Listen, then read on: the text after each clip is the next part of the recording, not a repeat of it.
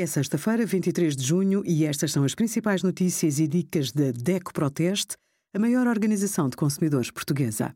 Hoje, em DECO.proteste.pt, sugerimos caracóis, petisco nutritivo de verão, como pintar a casa, ferramentas e dicas para ajudar nesta tarefa e 10% em qualquer produto da Prozis com o cartão DECO+.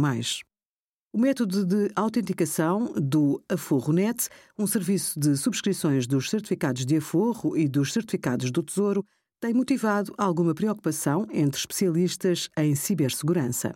Por isso, analisámos o sistema e concluímos que a plataforma é segura, mas pode melhorar. Sugerimos que seja introduzida a autenticação multifator e um mecanismo de CAPTCHA que permite identificar se o acesso à conta está a ser efetuado por um utilizador real ou por um ataque robotizado. Obrigada por acompanhar a DEC Proteste a contribuir para consumidores mais informados, participativos e exigentes. Visite o nosso site em deco.proteste.pt.